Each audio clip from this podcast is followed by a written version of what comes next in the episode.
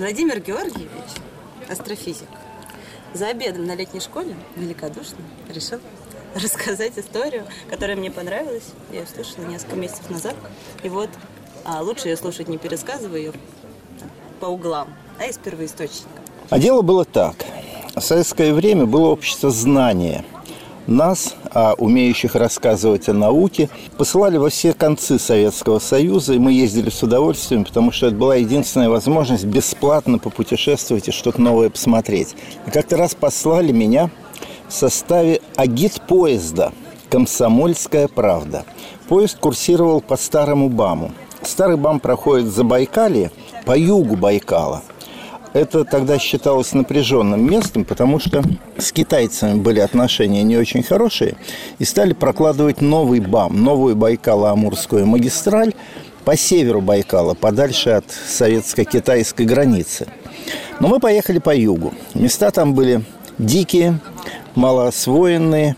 В основном мы встречали железнодорожников, военных и лагеря. Лагерей было много – и не приходилось выбирать, куда тебя посылали лекцию читать, туда ты и ехал. Как-то на одной из станций меня подхватила машина и повезла к зэкам.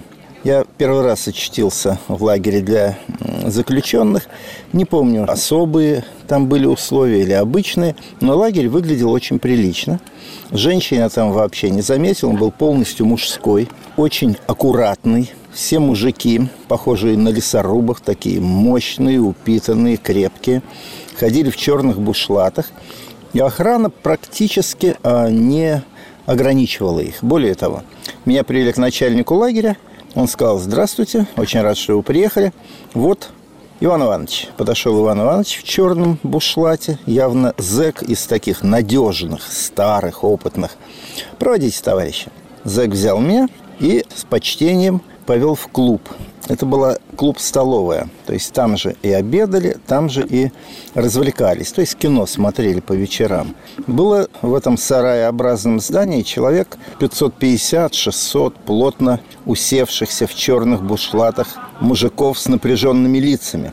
Я тогда был молод и, конечно, на их фоне выглядел чудушненько – меня завели на сцену, небольшое возвышение. За моей спиной экран, достаточно большой белый экран. Но поскольку на нем демонстрировали фильмы в вечернее время, то все окна были не занавешены. И в этом клубе столовой было абсолютно светло. А у меня с собой был один маленький проектор для слайдов. Ну, тогда компьютеров не было.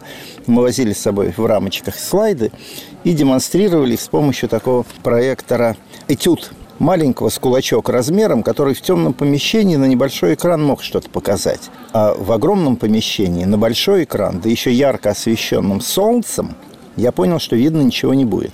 И, а, познакомившись с залом, сказал, уважаемые товарищи, к сожалению, картинок не будет, потому что мой маленький проектор не потянет в вашем светлом и большом зале. Тут встает а, начальник зэков, сам зэк, говорит, ну так у нас есть свой проектор. Говорит, какой? кинопроектор и показывает на противоположную стену этого помещения, где вдалеке там кинобудка. А я быстренько прикинул, что такое кинопроектор, и говорю, нет, братцы, не получится. Кинопроектор убьет мои слайды. Зэк окинул взглядом публику и сказал, у нас получится. Тут я, помедлив немножко, и, окинув публику взглядом и взяв руку под бока, сказал «Нет, не получится!» И зал замер. Я позже уже понял, что это было выступление против начальства. И все зэки ждали развязки. Получится или не получится? Кто приехал? Шантропа или серьезный мужик? «Хорошо», — сказал я, — «попробуем». Нашел самый паршивый слайд, который, в общем, ни к чему не годился и не жалко его было. Сказал, идите, вставляйте свой проектор, посмотрим, что выйдет. Но я уверен, что не получится. «У нас получится», — сказал мужик в черном бушлате и пошел в кинобудку.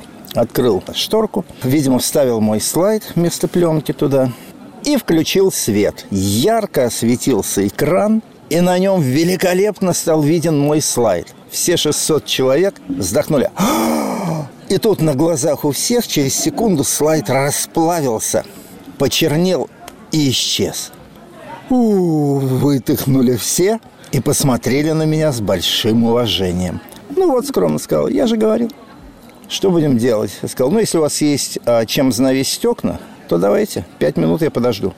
Человек 10 кинулись по палатам, тут же принесли одеяло, занавесили окна, стало довольно темно. Я включил свой маленький проектор, было хорошо видно, и мы начали лекцию. Полтора часа никто не шелохнулся. Ну, не только потому, что я у них там был уже как-то в законе, да, выиграл эту битву интеллектуальную, а еще и потому, что они очень были обделены новой информацией. Если и приезжал к ним кто-то со стороны, то спалит информацией, рассказывал, какая наша замечательная страна, какой вокруг их лагеря сплошной коммунизм, что они тут отщепенцы мешают строить нам светлое будущее, а вокруг враги, капиталисты и тоже мешают. И тут я приехал рассказывать о космонавтике, о ракетах, об астрономии. Мужики просто слушали с удовольствием, потому что лишены были нормальной технической информации. Они так или иначе все были технари. Где было проявить себя мужчина в нашей стране? На заводе, на комбайне, в мастерской. Ну, там же они бедокурили, их сажали. В общем, это мне запомнилось надолго, потому что мог бы я и проиграть. Но я-то знал, что кинопроектор устроен так, что один кадр демонстрируется там одну двадцать четвертую долю секунды и проскакивает, на его место следующий кадр попадает. А мой слайд там должен был быть достаточно долго и не выдерживал мощного потока света от проектора. Вот так я доказал свои знания физики и победил зеков. Спасибо.